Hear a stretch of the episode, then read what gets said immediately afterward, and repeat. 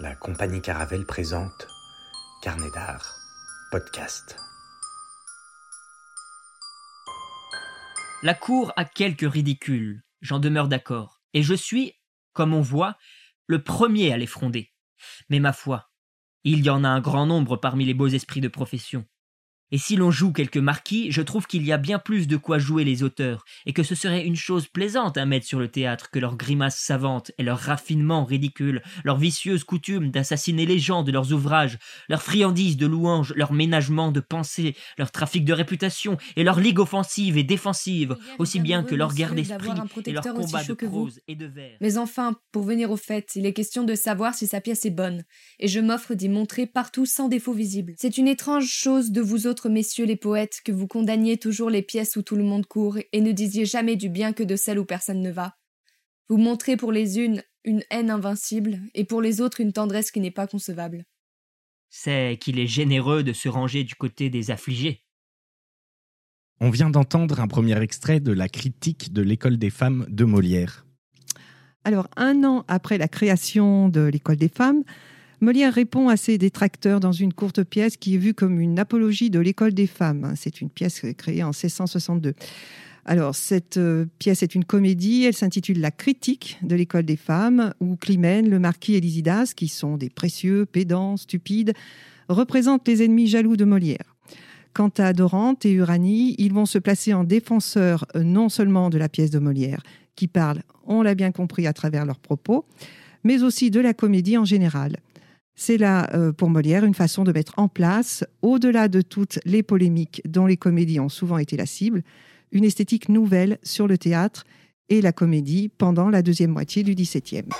Théâtre en mouvement, une émission à podcaster. Aujourd'hui, théâtre et comédie au XVIIe siècle. Bonjour Isabelle. Bonjour Antoine. Alors, on sait que la comédie est au théâtre une pièce destinée à faire rire et sourire. Alors- Dixit le dictionnaire de Michel Corvin. Oui, à, à faire rire ou sourire, euh, c'est un terme qui est aujourd'hui employé dans divers domaines. Alors, dans le cinéma, par exemple, on va parler de comédie, mais aussi de comédie dramatique, hein, ce qui peut paraître euh, paradoxal. Euh, c'est un terme qui prend différentes acceptions, qui n'inclut pas forcément le rire, et on le verra dans certaines œuvres de Corneille. Si on s'intéresse à l'adjectif comique, il peut aussi être pris dans un sens qui n'est pas forcément celui que l'on, que- que l'on entend aujourd'hui. Euh, J'ai parlé de Corneille tout à l'heure. On peut citer l'exemple de l'illusion comique, où euh, l'illusion comique, qu'est-ce que c'est? C'est l'illusion théâtrale. Mais bien évidemment, hein, la plupart du temps, comédie et comique sont liés au rire ou au sourire. Et la comédie joue aussi sur des variations assez intéressantes qui, qui se recoupent entre elles. Il y a différents types de comédie, comme euh, la comédie d'intrigue, par exemple. Oui, alors on va décliner la comédie sous différentes formes. On va parler de comédie d'intrigue. Elle est liée aux complications de l'intrigue, à la façon dont les personnages sont pris dans les filets de cette intrigue. Euh, on va la retrouver surtout au XVIIIe siècle avec Marivaux, mais aussi chez Pierre Corneille dès 1629 avec Mélite ou les fausses lettres. Euh, on parlera aussi de la comédie de mœurs. Elle met en scène les travers de la société. C'est une satire euh, d'un travers de la société, comme les précieuses ridicules de Molière. Il y a aussi la comédie de caractère qui, elle, euh, met en scène les travers d'un personnage, comme l'avare ou le malade imaginaire, par exemple. Alors ça nous amène le plus souvent vers une critique euh, de la société. On va parler aussi de la comédie farce qui est moins noble, qui met en scène des personnages plus grossiers dans un registre de langue euh, assez bas. Alors, différents types de comédie, et pourtant, euh, ce ce sont des formes qui peuvent se recouper dans une même pièce parfois.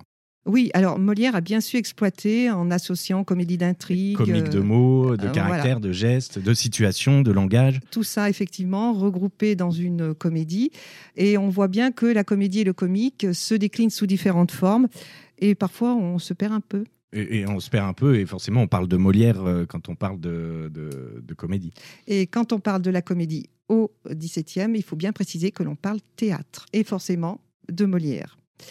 Donc parler de la comédie au XVIIe, euh, si on, essaye de, voir quels sont les propos qui vont être tenus ici, ça va être présenter euh, ses, ses origines euh, antiques, Euh, c'est souligner ce rapport de force qui s'installe euh, entre la comédie et la tragédie. Mais aussi tout ce que ce rapport sous-tend dans un contexte classique. C'est aussi évoqué deux périodes, euh, une première moitié du XVIIe où la comédie est en crise mais résiste vers les années 1630, euh, et une deuxième partie du XVIIe où on parlera euh, surtout de Molière qui renouvelle le genre en l'inscrivant entre autres dans une nouvelle esthétique dramaturgique.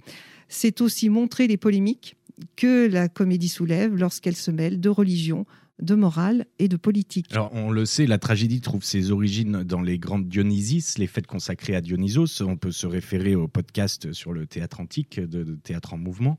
Euh, et pour la comédie, c'est la même chose? Dans une certaine mesure, on va suivre une chronologie et une évolution de la comédie pratiquement identique à celle de la tragédie. Alors, si on s'intéresse aux genres comiques qui ont nourri la comédie, voire le théâtre. Rapidement, dans les grandes lignes. Oui, on va être rapide parce qu'effectivement, ça nous détournerait de notre propos on va quand même dire que la comédie tire son origine comme la tragédie des fêtes organisées en l'honneur de Dionysos, hein, dieu du vin, de la vigne, des excès. Ces fêtes sont les komoidia, d'où provient le mot grec de komodia, puis de comédie, durant lesquelles des concours de comédie, comme il y avait les concours de tragédie, était organisé sur trois jours, avec des auteurs comme Aristophane et, euh, pour les latins, euh, plus tard Plaute. On peut quand même euh, préciser, est-ce qu'il y a d'autres influences ou évolutions majeures à travers l'histoire? Bon, on va s'autoriser à faire un grand pas en passant de l'Antiquité gréco-latine au Moyen Âge avec la farce. c'est un genre qui est mal considéré, mais qui rencontrait du succès auprès du public au Moyen Âge. Et au début du XVIIe, avec des comédiens qui jouaient sur des tréteaux. Georges Couton, dans une de ses préfaces euh, sur l'amour médecin, met en évidence que les grands farceurs comme Tabarin, Gros Guillaume, etc., sont des acteurs qui sont très populaires et reconnus. Et on note que vers la fin du XVIe siècle, euh, il y a l'arrivée des comédies italiennes. Des comédiens italiens qui sont effectivement euh, très prisés et de la commedia dell'arte qui jouent. Alors ces comédiens, sur quoi jouent-ils? Ils vont jouer sur l'improvisation, une gestuelle particulière qui va provoquer le rire, qui va considérablement influencer la comédie, et toute une génération d'auteurs et d'acteurs dont Molière. On peut parler aussi de l'influence du théâtre espagnol, de la pastorale. On voit que euh, ça mêle beaucoup de différents genres. Et ce sont là autant d'influences qui mettent en scène des situations, des personnages, voire des types de personnages qui parfois n'ont pas une grande épaisseur. Entre autres, euh, le Miles Gloriosus, c'est-à-dire c'est ce soldat fanfaron que l'on retrouve dans de nombreuses pièces que les auteurs du XVIIe ont repris, comme Pierre Corneille au début du XVIIe, et Molière qui s'inspire aussi des auteurs grecs et latins, comme Ménandre pour euh, le Misanthrope. Euh, ou Plaute euh, pour l'avare. Au XVIe siècle, euh, c'est là qu'on parle de comédie humaniste. Oui, alors les comédies humanistes du XVIe, dans lesquelles il s'agissait déjà de corriger les mœurs, n'ont pas eu de succès retentissant.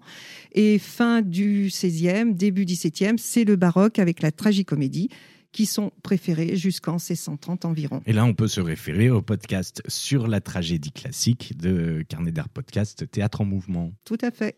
Alors, quelle politique pour le théâtre à cette époque? On peut peut-être parler ici des salles de théâtre. Euh, sous Louis XIII et Richelieu, le théâtre se développe avec la création de deux salles. Hein. Euh, ce sont deux anciennes salles de jeux de paume. L'hôtel de Bourgogne, ce sera la première salle de théâtre permanente subventionnée par le roi et son concurrent, le théâtre du Marais. En 1641, on fait un petit peu d'histoire et on donne quelques dates. Le palais cardinal est inauguré. Il est rebaptisé en 1642 à la mort de son créateur Richelieu, théâtre du palais royal. Euh, c'est le théâtre de la cour. Il est mieux équipé que les autres, avec un système de machinerie important, des éclairages, des lustres garnis de bougies de cire blanche. Et bien sûr, tout ça donne un théâtre de meilleure qualité. Bon, il y aura d'autres salles, mais on aura l'occasion d'en parler plus tard. Et évidemment, à cette époque, on ne peut pas ne pas parler de Louis XIV, qui donne aussi une impulsion plus que positive au théâtre. Alors, on renvoie hein, au podcast sur la tragédie classique au XVIIe. Euh, il s'agit de valoriser la grandeur de la France, et dans cette perspective, Louis XIV va, entre autres, favoriser le développement des sciences et des arts. Le roi est donc à ce moment-là mécène. Mécène, euh, qui accorde des pensions à Corneille, Racine, Molière et Lully pour qu'ils se consacrent à leur art et répondent à ses commandes. Euh, Molière, par exemple, a passé une première partie de son activité théâtrale hein, dans un théâtre itinérant, ça tout le monde le sait, euh, mais la faveur du roi va lui permettre de bénéficier à partir de 1658 d'abord de la salle du Petit Bourbon, qui était la plus grande salle de l'époque, Il s'y installe en alternance avec les comédiens italiens dont on a parlé. hein. Puis, à partir de 1661 et jusqu'à sa mort en 1673, il va occuper la salle du Palais Royal. À sa mort, la troupe de Mademoiselle Molière s'installe à l'hôtel Guénégo, qui va fusionner avec les comédiens de l'hôtel de Bourgogne en 1680 pour former La comédie française, la fameuse. la fameuse. Et donc avec un théâtre, on le voit, qui se sédentarise, est-ce qu'on peut dire à chaque salle sa troupe? Dans une certaine mesure, oui, et avec ça, une concurrence sévère entre les troupes, avec des comédiens qui pouvaient passer de l'une à l'autre, comme cela a été le cas pour les Duparc. Euh, C'est une concurrence que l'on voit aussi apparaître à travers les genres de pièces qui étaient jouées. Alors je dis genre entre guillemets. Pour euh, l'hôtel de Bourgogne, par exemple La troupe de l'Hôtel de Bourgogne était subventionnée par le roi, on l'a dit. C'était la troupe royale qui jouait des tragédies, celles de Corneille et de Racine, entre autres. Et la troupe euh, du théâtre du Marais, non subventionnée, qui crée des œuvres dont le site de Corneille en 1637. On ajoutera la troupe du Petit Bourbon, puis du Palais Royal, subventionnée par le roi, que Molière partage avec les comédiens italiens et où il va représenter, entre autres, l'école des femmes en 1662. À ce moment-là, on connaît aussi évidemment les fêtes royales. Oui, la cour donne également des représentations lors des fêtes royales qui se multiplient sous le règne de Louis XIV. Ces grandes fêtes comprennent des représentations d'ordre divers, jeux de masques, feux d'artifice dans les jardins et les bassins, Versailles, hein, danses et représentations théâtrales, et le Louvre, puis Versailles, comme je viens de le dire, euh, deviennent des lieux de fêtes fastueuses. Comme en 1664 avec euh, les plaisirs de l'île enchantée, six jours de fête, six jours de faste. Six jours de fête, six jours de faste, c'est l'occasion pour le roi de donner des pièces de théâtre en spectacle et de donner naissance à la comédie-ballet créée par Molière et Lully. Il s'agit bien là de divertir. C'est la naissance de la comédie musicale en fait. Alors, pour euh, la comédie-ballet, ben, oui, pourquoi pas On peut dire que quelque part, Molière a inventé la comédie musicale.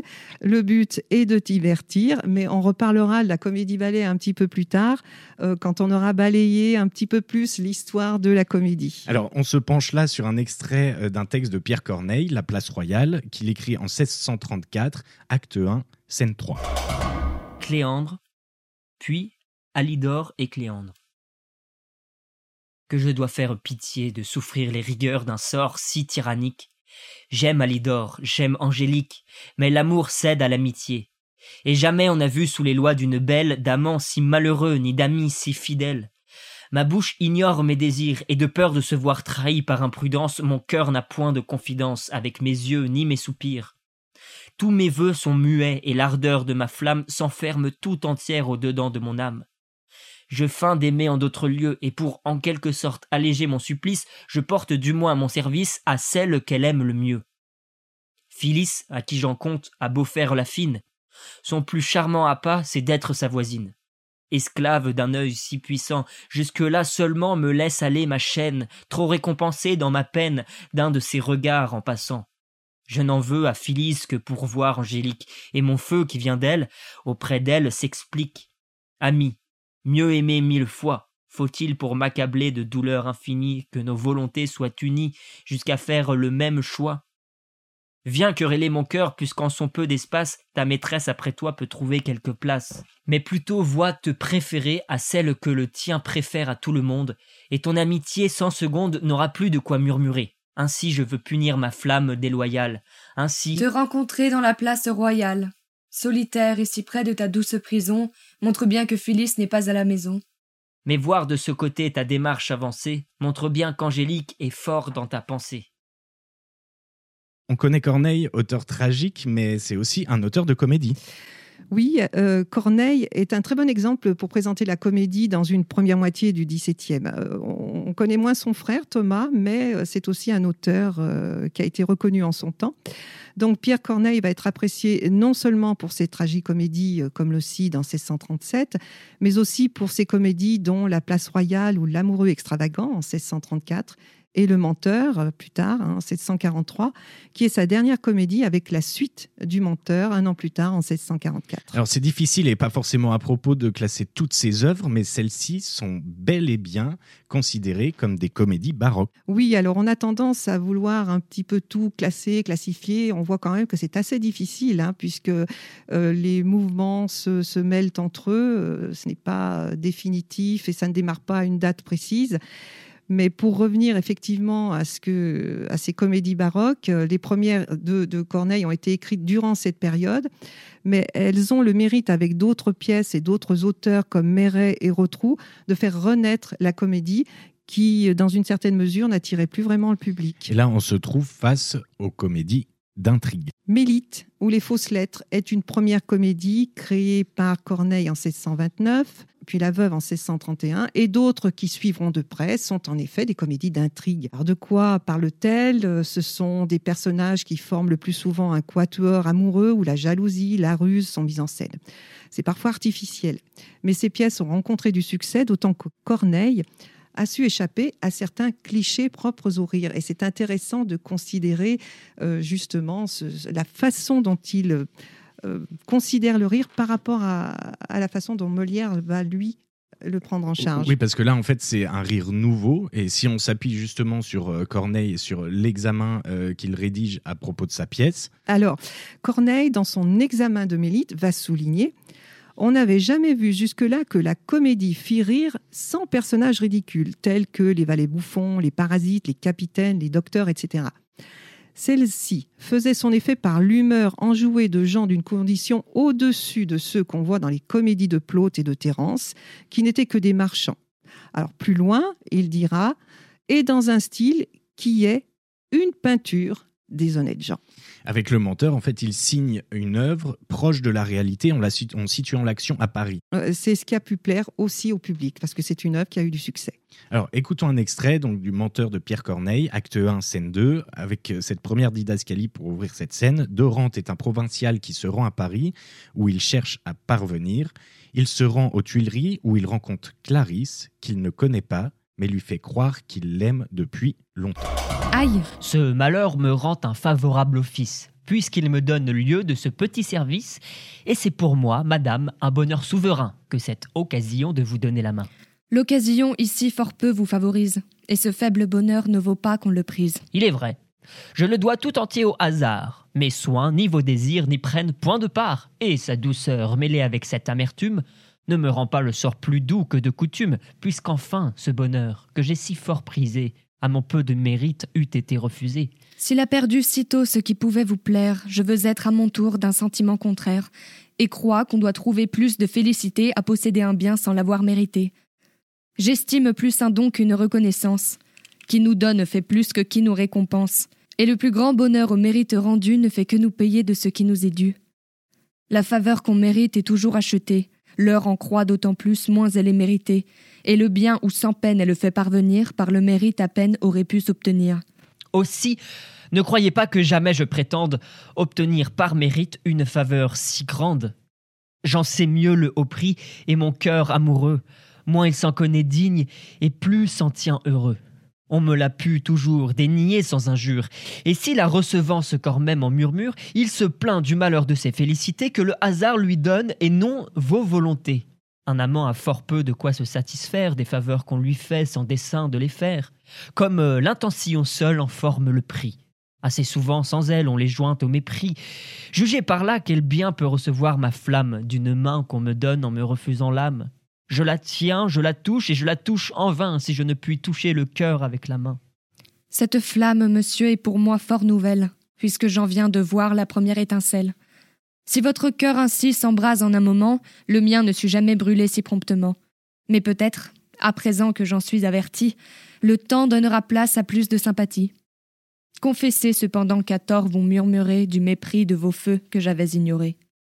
Et dans l'Épître à Monsieur, il cite les sources de sa pièce. Oui, alors je vais parler à la place de Corneille ainsi. Quand je me suis résolu de repasser du héroïque au naïf, je n'ai osé descendre de si haut sans m'assurer d'un guide.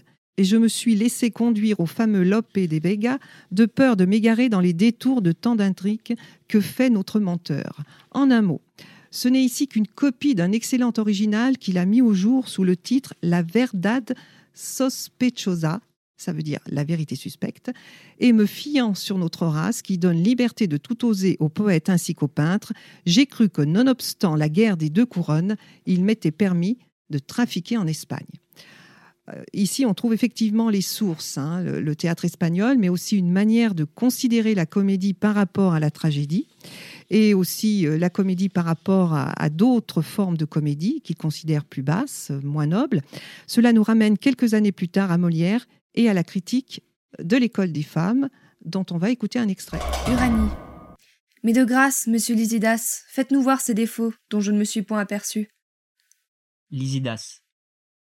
Ceux qui possèdent Aristote et Horace voient d'abord, madame, que cette comédie pêche contre toutes les règles de l'art. Je vous avoue que je n'ai aucune habitude avec ces messieurs-là, et que je ne sais point les règles de l'art. Dorante. Vous êtes de plaisantes gens avec vos règles dont vous embarrassez les ignorants et nous étourdissez tous les jours. Il semble à vous ouïr parler que ces règles de l'art soient les plus grands mystères du monde, et cependant ce ne sont que quelques observations aisées que le bon sens a faites sur ce qui peut ôter le plaisir que l'on prend à ces sortes de poèmes. Et le même bon sens qui a fait autrefois ces observations les fait aisément tous les jours, sans le secours d'Horace et d'Aristote. Je voudrais bien savoir si la grande règle de toutes les règles n'est pas de plaire, et si une pièce de théâtre qui a attrapé son but n'a pas suivi un bon chemin. Veut-on que tout un public s'abuse sur ces sortes de choses et que chacun n'y soit pas juge du plaisir qu'il y prend? Alors là, on, a donc un nouvel extrait de la critique de l'école des femmes qui permet de préciser ce qui est reproché à la comédie à ce moment-là. Oui, alors, reproché entre guillemets, c'est vrai qu'on ne sait pas tellement quel terme employer ici. On l'a vu en parlant de la comédie au XVIIe siècle, on parle aussi indirectement de la tragédie et de la concurrence qui existait entre les deux. Oui, quand on définit la comédie, euh, c'est forcément par rapport et en opposition à la tragédie. Dans une certaine mesure, il y a deux camps clairement mis en scène, euh, comme on l'a dit précédemment. Euh, d'un côté, ceux qui se réclament d'Aristote, d'Horace et des théoriciens qui ont inspiré les règles du théâtre classique. Ce sont ces pédants, comme les appels de rente, qui ont des attentes précises et dans un autre camp, ceux qui se moquent des règles en prônant en premier lieu celle de plaire et la fameuse formule je voudrais bien savoir si la grande règle de toutes les règles n'est pas de plaire, et si une pièce de théâtre qui a attrapé son but n'a pas suivi un bon chemin. C'est une comédie de mœurs finalement, où on retrouve aussi l'opposition entre la noblesse de la tragédie et la bassesse de la comédie. Avec des querelles dont le théâtre de Molière et la comédie étaient sans arrêt la cible, mais sans que cela concerne toujours l'application de règles, de théories, on le verra.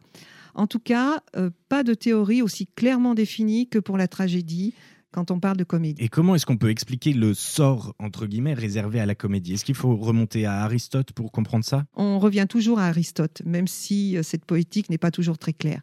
Aristote annonce qu'il va parler de la comédie comme il a parlé de la tragédie, mais en fait, on n'a pas grand-chose. Cela dit, dans le chapitre 5 de sa poétique, il présente la comédie de la manière suivante. Je te laisse citer Aristote. La comédie est, comme nous l'avons dit, l'imitation du mauvais non du mauvais prix dans toute son étendue, mais de celui qui cause la honte et constitue le ridicule. Car le ridicule est une faute, une difformité qui ne cause ni douleur ni destruction. Un visage contourné et grimaçant est ridicule et ne cause point de douleur. On sait par quel degré et par quels auteurs la tragédie s'est perfectionnée. Il n'en est pas de même de la comédie, parce que celle-ci n'attire pas dans ses commencements la même attention. On reste dans ce principe capital que la comédie, comme la tragédie, est mimésis, c'est-à-dire une imitation de la nature, mais à la différence de la tragédie, la comédie est une imitation du mauvais. Mais une imitation qui trouve naissance dans une réalité finalement proche du peuple, on est loin des personnages mythiques de la tragédie. Dans la comédie, pas de personnages mythiques, mais effectivement des personnages proches de la réalité, du peuple, du quotidien. Je ne sais plus quelle euh, critique parlait proche du domestique.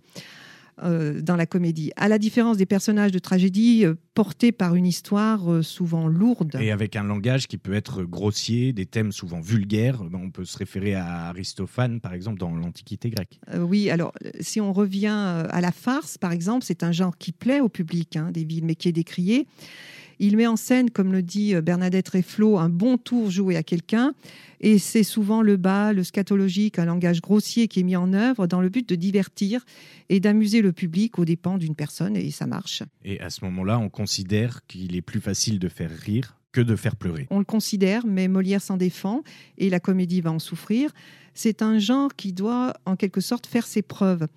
On peut faire rire, le tout est de savoir comment en particulier au XVIIe siècle où la tragédie est le genre noble par excellence.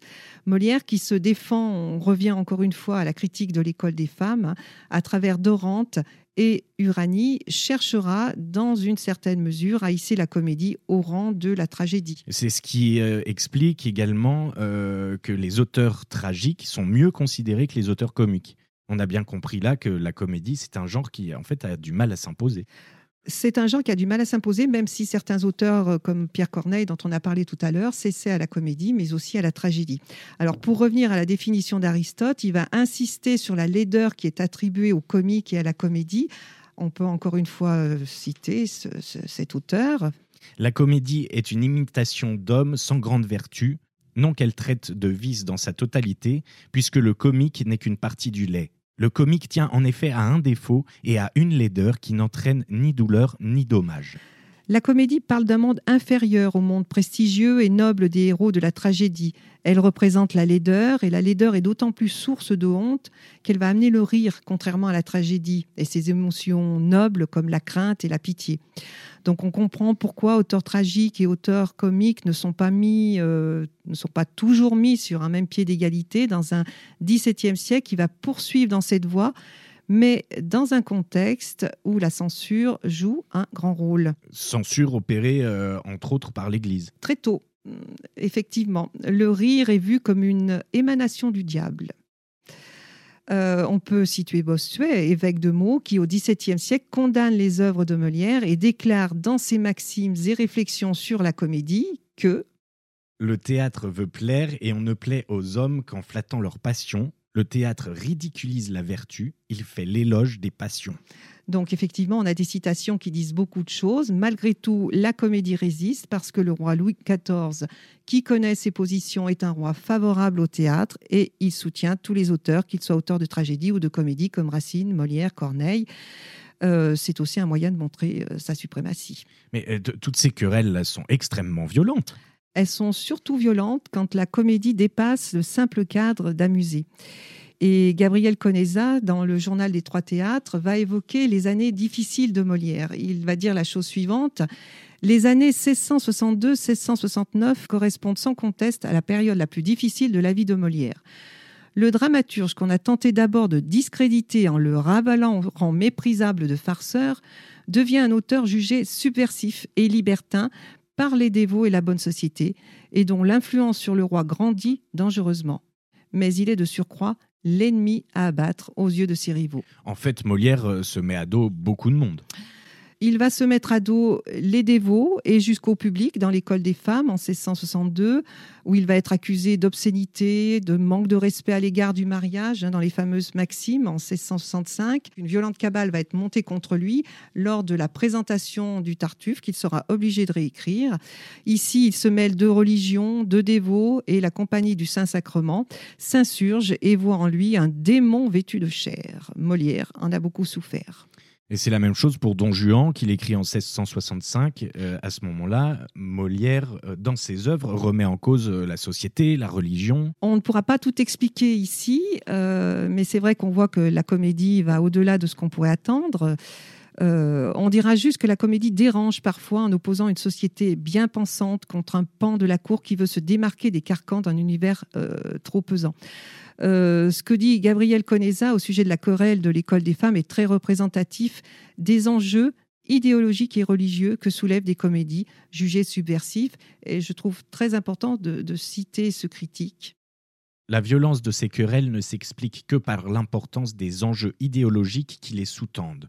L'école des femmes, par exemple, met en jeu les valeurs morales fondamentales d'une société en pleine transformation.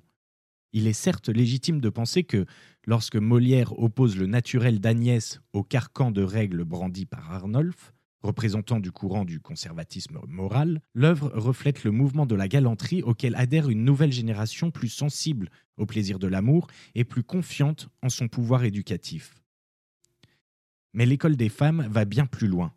Par-delà cette situation de théâtre stéréotypé, elle éclaire un moment capital de l'histoire des idées, l'émergence de la conscience individuelle comme référence éthique.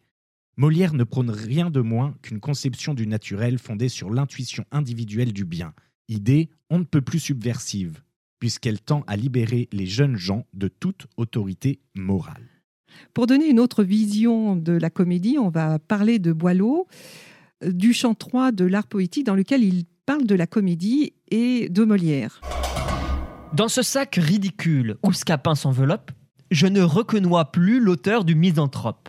Le comique, ennemi des soupirs et des pleurs, n'admet point en ses vers de tragiques douleurs. Mais son emploi n'est pas d'aller, dans une place, de mots sales et bas charmer la populace. Il faut que ses acteurs badinent noblement, que son nœud bien formé se dénoue aisément, que l'action, marchant où la raison la guide, ne se perde jamais dans une scène vide, que son style humble et doux se relève à propos, que ses discours partout fertiles en bons mots soient pleins de passions finement maniées, et les scènes toujours l'une à l'autre liées. Aux dépens du bon sens, gardez de plaisanter. Jamais de la nature il ne faut s'écarter. Donc là, c'est Boileau ou Comment rire? Euh, C'est un peu ça. Ici, on passe à un autre type de querelle qui concerne la forme de la comédie et surtout du comment rire ou comment faire rire. On revient sur cette idée que la comédie peut exister et que l'on peut faire rire, mais à condition de répondre à des critères euh, qui sont ceux énoncés et dénoncés dans la critique de l'école des femmes. Le rire est acceptable selon certains principes clairement définis par Boileau dans le passage consacré à la comédie de son art poétique. Et la farce à la Scapin est rejetée. Alors, la formule est sévère. Euh, si on reprend ces deux premiers vers, hein, dans ce sac ridicule où Scapin s'enveloppe, je ne reconnais plus l'auteur du misanthrope. Euh, on voit se dessiner différentes sortes de comédies, celle farcesque des fourberies de Scapin et celle plus relevée du misanthrope qui fera partie des grandes comédies, voire de la comédie classique. On peut déjà parler de comédie classique. Dans une certaine mesure, alors c'est vrai qu'on parle de classique par rapport au théâtre euh, de la tragédie classique, et il y a cette idée de vouloir effectivement relever la comédie. Alors, pour résumer ces quelques vers, pas de situation de farce. Pas de vocabulaire bas, une action bien menée jusqu'au bout, une finesse dans l'expression des passions, tout en conservant l'idée que la comédie est aussi une imitation de la nature. Alors, on peut ajouter à cela des vers qui soulignent parfaitement bien le mépris de Boileau quand la comédie n'entre pas dans la bienséance. J'aime sur le théâtre un agréable auteur, qui, sans se diffamer aux yeux du spectateur, plaît par la raison seule et jamais ne la choque. Mais pour un faux plaisant, à grossière équivoque, qui pour me divertir n'a que la saleté. Qu'il s'en aille, s'il veut, sur des tréteaux montés, amusant le pont neuf de ses sornettes fades, au laquais assemblés jouer ses mascarades. Pas d'obscénité, rien qui relève de la sexualité ou de grossièreté gestuelle ou encore verbale. Ces principes répondent à cette vision de la comédie d'Aristote, entre autres, et il faut échapper au mauvais. On écoute un extrait des fameuses fourberies de Scapin, écrit dans 1671, acte 3, scène 2. Géronte sortant sa tête du sac. Ah, je suis roué Ah, je suis mort Pourquoi diantre faut-il qu'il frappe sur mon dos? Scapin lui remettant sa tête dans le sac. Euh, Prenez garde, voici une demi-douzaine de soldats tout ensemble. Il contrefait plusieurs personnes ensemble. Allons, tâchons à trouver ce Géronte. Cherchons partout. N'épargnons point nos pas, courons toute la ville. N'oublions aucun lieu, visitons tout, furetons de tous les côtés. Par où irons-nous? Euh, Tournons par là. Non, par ici. À gauche, à droite. Nenni, si fait. Cachez-vous bien. Ah, camarade, voici son valet. Allons, coquin, il faut que tu nous enseignes où est ton maître. Eh, messieurs, ne me maltraitez point. Allons, dis-nous où il est. Parle. Halte-toi, expédions. Dépêche vite. Tôt. Eh, messieurs, doucement. Géronte met doucement la tête hors du sac et aperçoit la fourberie de Scapin. Si tu ne nous fais pas trouver ton maître tout à l'heure, nous allons faire pleuvoir sur toi une ondée de coups de bâton. J'aime mieux souffrir toute chose que de vous découvrir mon maître. Nous allons t'assommer. Faites tout ce qu'il vous plaira. Tu as envie d'être battu? Je ne trahirai point mon maître. Ah, tu en vas tâter Oh, Comme il est prêt de frapper, Géronte sort du sac et Scapin s'enfuit. Ah, infâme, ah, traître, ah, scélérat C'est ainsi que tu m'assassines On peut repérer ici une fonction morale et régulatrice de, de ce genre de scène. Si la tragédie purge les passions, hein, c'est ce qu'on appelle la catharsis, et s'il faut éprouver la crainte et la pitié, la comédie est aussi vue par ceux qui la reconnaissent et surtout par ses auteurs comme un genre qui représente la vérité et qui peut avoir une fonction morale. Et c'est le cas dans le Tartuffe ou l'imposteur, par exemple. Oui, il y a beaucoup d'exemples. On peut citer celui-ci où Molière répond dans sa préface euh, du Tartuffe aux critiques dont il a été la cible et dont on a parlé euh, précédemment. Et donc il dit la chose suivante Le devoir de la comédie étant de corriger les vices des hommes en les divertissant, j'ai cru que dans l'emploi où je me trouve, je n'avais rien de mieux à faire que d'attaquer par des peintures ridicules les vices de mon siècle. On peut également euh, citer l'avare et on écoute un extrait de l'acte 4, scène 7. Où Harpagon crie au voleur dès le jardin et vient sans chapeau. C'en est fait, je n'en puis plus. Je me meurs, je suis mort, je suis enterré. N'y a-t-il personne qui veuille me ressusciter En me rendant mon cher argent Ou en m'apprenant qu'il l'a pris? Euh. Qu'en dites-vous? Ce n'est personne. Il faut qui que ce soit qui ait fait le coup, qu'avec beaucoup de soin on ait épié l'heure. Et l'on a choisi justement le temps que je parlais à mon traître de fils. Sortons. Je veux aller quérir la justice et faire donner la question à toute ma maison, à servante, à valet, à fils, à fille et à moi aussi. Que de gens assemblés. Je ne jette mes regards sur personne qui ne me donne des soupçons, et tout me semble mon voleur. Et de quoi est-ce qu'on parle là? De celui qui m'a dérobé? Quel bruit fait-on là-haut? Est-ce mon voleur qui y est? De grâce Si l'on sait des nouvelles de mon voleur, je supplie que l'on m'en dise. N'est-il point caché là parmi vous? Ils me regardent tous et se mettent à rire. Vous verrez qu'ils ont part, sans doute, au vol que l'on m'a fait. Allons vite Des commissaires, des archets, des prévôts, des juges, des gènes, des potences et des bourreaux. Je veux faire pendre tout le monde, et si je ne retrouve pas mon argent, je me pendrai moi-même après Bon, c'est vrai qu'on voit là que les exemples sont nombreux dans les œuvres de Molière. Oui, et, et on parle du Tartuffe, après on parle de l'avare, c'est pas tout à fait la même chose, mais euh, finalement, pour peindre euh, les vices de son siècle, Molière met en scène des personnages qui sont hors normes. C'était là l'idée euh, de, présenter aussi ces différentes œuvres. Des personnages hors normes qui vont avoir des caractéristiques particulières. Ce sont des maniaques, des extravagants, des personnages immoraux. Et le rire devient une arme qui montre les travers de ces personnages. Dans cette perspective, le rire et la comédie ont bien pour vertu de corriger les vices des hommes, comme on vient de l'entendre euh, dans l'avare. C'est le castigat ridendo mores. Il s'agit de châtier les mœurs par le rire et de donner à la comédie des vertus que Boileau reconnaît dans son art poétique.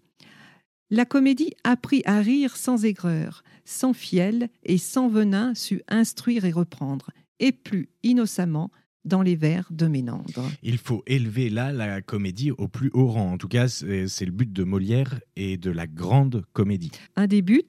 Et pour cela, pas d'autre choix que de répondre, mais dans une certaine mesure, aux principes classiques pour que la comédie soit autant considérée que la tragédie. Molière va parler de grande comédie et même s'il prône l'idée que la principale règle est de plaire, il s'agit aussi de satisfaire au canon du classicisme. Mais alors, euh, comment? Avec euh, une grande comédie plus proche de la tragédie que de la farce? Alors, au niveau de la forme, ça va être la recherche d'une construction en cinq actes, euh, de l'usage du vers, euh, le respect des règles des trois unités, euh, la bienséance et euh, la vraisemblance. Ça, c'est pour la structure qu'on retrouve dans les grandes comédies, mais on s'est attaché tout à l'heure à l'importance des personnages dans la comédie. On a parlé tout à l'heure hein, de, de ces personnages euh, qu'il pouvait mettre en scène, mais on peut aller un petit peu plus loin parce que ces personnages, sans être des héros de tragédie, euh, sont aussi soumis à, une forme de destin. Don Juan, Alceste, dans le Misanthrope, Tartuffe, Harpagon, Argan vont s'enfermer dans une dynamique dont ils sont prisonniers par leur caractère et par des circonstances qu'ils mettent en place eux-mêmes. Et Bernadette Reflot euh, déclare dans Molière et la farce que c'est le plus souvent le caractère du personnage qui le conduit dans une destinée qu'il ne maîtrise pas. Je vais citer Bernadette Reflot. Le personnage de comédie révèle qu'il est déterminé par le trait dominant qui suffit à le définir et qui joue pour lui le rôle tenu par l'appareil du destin dans la tragédie. Mais attention, on n'est pas en train de faire basculer la comédie vers la tragédie, on reste dans la comédie. Et pourtant, ça donne euh, une véritable orientation presque tragique à la comédie. De façon indirecte. Certains critiques mettent en lumière cette idée. On vient de citer Bernadette Reflot, mais Pascal Debailly précise aussi que dans la tragédie, la machine infernale est extérieure. Dans la comédie, la machine infernale est intérieure et elle est liée au caractère du personnage. Bon, euh, ce sont des, vues qui sont particulièrement intéressantes et qui donnent une vision euh, un peu particulière de la comédie, mais euh, ce serait quand même réducteur de ne prendre la grande comédie, voire les comédies de Molière, que sous cet aspect-là.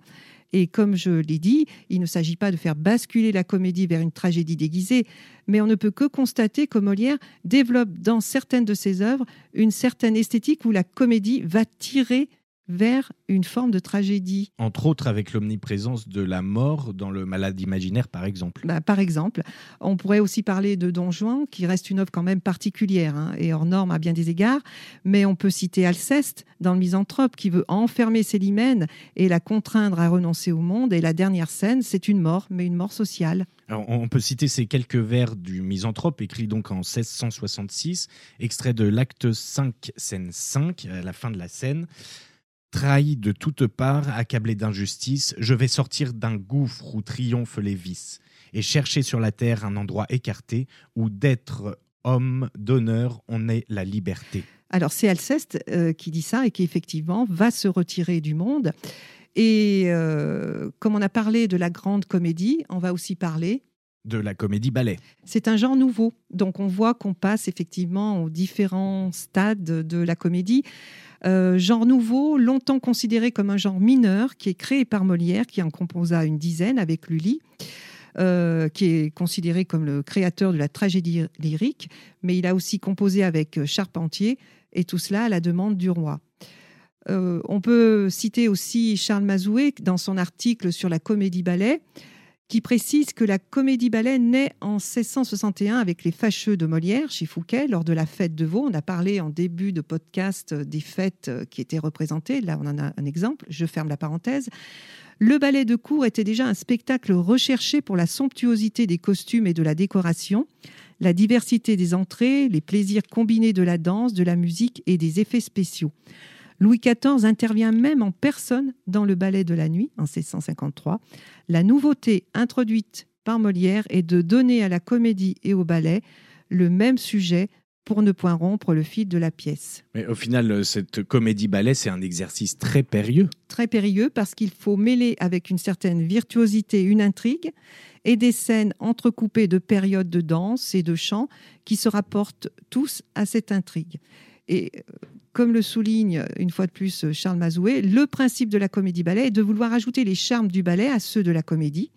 La difficulté est de rendre nécessaires les interventions dansées, d'en faire autre chose qu'une série de divertissements conventionnels qui viennent casser l'unité de la comédie. Et cela nous conduit vers une nouvelle esthétique de la comédie, vers un théâtre qui met en scène tous les arts au final. Que l'on retrouve dans des œuvres comme Monsieur de Pourceaugnac, Le bourgeois gentilhomme ou encore Le malade imaginaire, L'amour médecin, Les plaisirs de l'élan chanté, etc. Euh, c'est quand même intéressant de considérer que pendant très longtemps, euh, c'est le texte qui a intéressé les metteurs en scène et que depuis quelque temps déjà, on revient à la représentation de ces œuvres dans leur essence même, c'est-à-dire essence de la comédie-ballet, comme le fait la comédie française, Jean-Marie Villégier et William Christie et les arts florissants, avec des textes connus mais aussi moins connus de Molière, comme L'amour médecin, qui euh, il faut quand même le souligner, n'est autre qu'une farce. La comédie-ballet est effectivement un genre qui permet donc de conjuguer tous les arts, euh, danse, chant, parole, musique. En fait, c'est l'ancêtre, euh, comme on le disait tout à l'heure, de la comédie musicale. Oui, alors on va peut-être faire sursauter un certain nombre de personnes, mais pourquoi pas il faut voir qu'on oscille constamment entre farce, grande comédie, où le tragique trouve parfois une place. Hein, on en a parlé tout à l'heure, mais chez Monsieur de Pourceaugnac, c'est un petit peu ça aussi mais il faut revenir à cette esthétique propre à la comédie, dans laquelle le rire est aussi, chez Molière, un rire franc dans de nombreuses pièces. Et ce rire franc ponctue chacune de ses œuvres. Et un rire qui peut être aussi un rire euh, à l'état pur, euh, un rire euh, qui vient des entrailles. Et Molière, donc, est un innovateur. Dans le sens où le rire chez Molière est toujours d'actualité. On rit encore des œuvres de Molière, mais euh, ce qui est à préciser, c'est que Molière a aussi inventé une dramaturgie dans laquelle la première règle est de plaire et où le spectacle est une véritable fête. On le voit avec la critique de l'école des femmes, qui est une véritable théorie de, de, de la comédie. Et alors, un mot pour conclure sur ce Molière et sur cette comédie au XVIIe siècle. Je voudrais bien savoir si la grande règle de toutes les règles n'est pas de plaire. Uranie, j'ai remarqué une chose de ces messieurs-là. C'est que ceux qui parlent le plus des règles et qui les savent mieux que les autres font des comédies que personne ne trouve belles. Lysidas. Et c'est ce qui marque, madame. Comme on doit s'arrêter peu à leurs disputes embarrassées, car enfin, si les pièces qui sont selon les règles ne plaisent pas et que celles qui plaisent ne soient pas selon les règles, il faudrait de nécessité que les règles eussent été mal faites. Moquons-nous donc de cette chicane où ils veulent assujettir le goût du public et ne consultons dans une comédie que l'effet qu'elle fait sur nous. Laissons-nous aller de bonne foi aux choses qui nous prennent par les entrailles et ne cherchons point de raisonnement pour nous empêcher d'avoir du plaisir. Pour moi, quand je vois une comédie, je regarde seulement si les choses me touchent, et lorsque je m'y suis bien diverti, je ne vais point demander si j'ai eu tort et si les règles d'Aristote me défendaient de rire. C'est justement comme un homme qui aurait trouvé une sauce excellente et qui voudrait examiner si elle est bonne sur les préceptes du cuisinier français. Il est vrai, et j'admire les raffinements de certains gens sur des choses que nous devons sentir par nous-mêmes. Vous avez raison, madame, de les trouver étranges, tous ces raffinements mystérieux. Car enfin, s'ils ont lieu, nous voilà réduits à ne nous plus croire. Nos propres sens seront esclaves en toutes choses, et jusqu'au manger et au boire, nous n'oserons plus trouver rien de bon sans le congé de messieurs les experts. Lysidas. Enfin, monsieur, toute votre raison, c'est que l'école des femmes a plu, et vous ne vous souciez point qu'elle soit dans les règles pourvues. Dorante. Tout beau, monsieur Lysidas, je ne vous accorde pas cela. Je dis bien que le grand art est de plaire et que cette comédie ayant plu à ceux pour qui elle est faite, et je trouve que c'est assez pour elle, et qu'elle doit peu se soucier du reste. Mais avec cela, je soutiens qu'elle ne pêche contre aucune des règles dont vous parlez.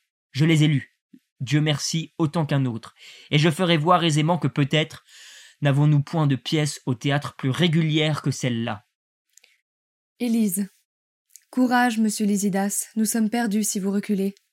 Lysidas. Quoi, monsieur? La protase, l'épitase et la péripétie? Torrente.